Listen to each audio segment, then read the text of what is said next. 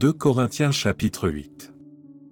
Nous vous faisons connaître, frères, la grâce de Dieu qui s'est manifestée dans les églises de la Macédoine.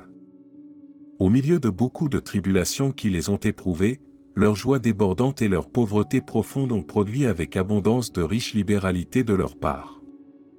Ils ont, je l'atteste, donné volontairement selon leurs moyens, et même au-delà de leurs moyens, nous demandant avec de grandes instances la grâce de prendre part à l'assistance destinée aux saints. Et non seulement ils ont contribué comme nous l'espérions, mais ils se sont d'abord donnés eux-mêmes au Seigneur, puis à nous, par la volonté de Dieu. Nous avons donc engagé Tite à achever chez vous cette œuvre de bienfaisance, comme il l'avait commencé.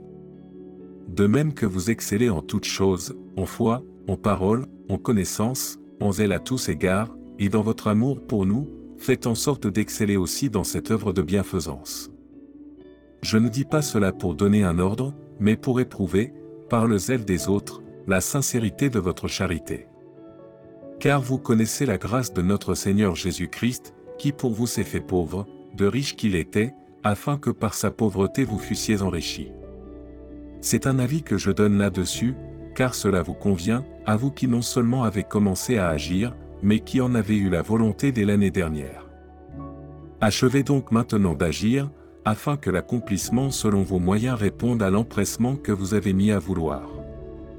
La bonne volonté, quand elle existe, est agréable en raison de ce qu'elle peut avoir à sa disposition, et non de ce qu'elle n'a pas car il s'agit, non de vous exposer à la détresse pour soulager les autres, mais de suivre une règle d'égalité, dans la circonstance présente votre superflu pourvoira à leurs besoins, afin que leur superflu pourvoie pareillement au vôtre, en sorte qu'il y ait égalité.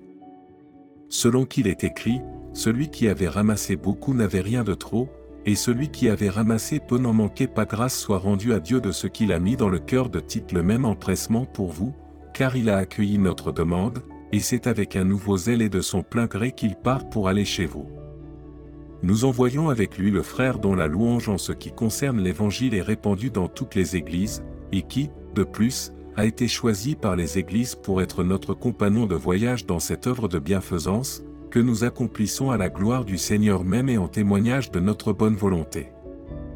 Nous agissons ainsi, afin que personne ne nous blâme au sujet de cette abondante collecte, à laquelle nous donnons nos soins, car nous recherchons ce qui est bien, non seulement devant le Seigneur, mais aussi devant les hommes. Nous envoyons avec eux notre frère, dont nous avons souvent éprouvé le zèle dans beaucoup d'occasions, et qui en montre plus encore cette fois à cause de sa grande confiance en vous. Ainsi, pour ce qui est de Tite, il est notre associé et notre compagnon d'œuvre auprès de vous, et pour ce qui est de nos frères, ils sont les envoyés des églises, la gloire de Christ. Donnez-leur donc, à la face des églises, la preuve de votre charité, et montrez-leur que nous avons sujet de nous glorifier de vous.